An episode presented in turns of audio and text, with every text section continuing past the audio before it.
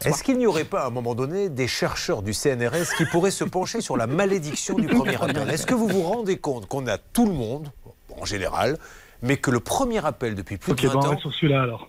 Ah ben voilà, on a quelqu'un là. Allô Ah non, non, non, c'est Quentin qui parle, je crois. Ah c'est vous Quentin qui parlez Non, du tout. D'accord. Alors c'est Stan qui a parlé C'est pas moi, c'est Sacha Pasquali, notre envoyé spécial qui est devant l'entreprise euh, en question, Julien.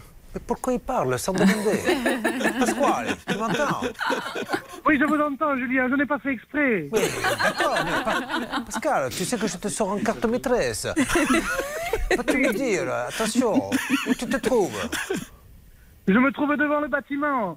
Je vais voir, je vais voir s'il y a quelqu'un. Il y a une petite camionnette.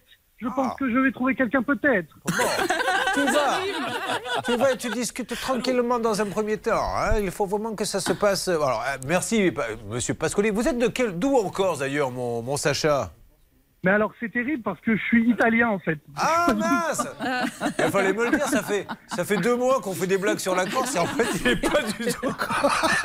Mais il est gentil parce qu'il veut pas me contredire. Il est italien.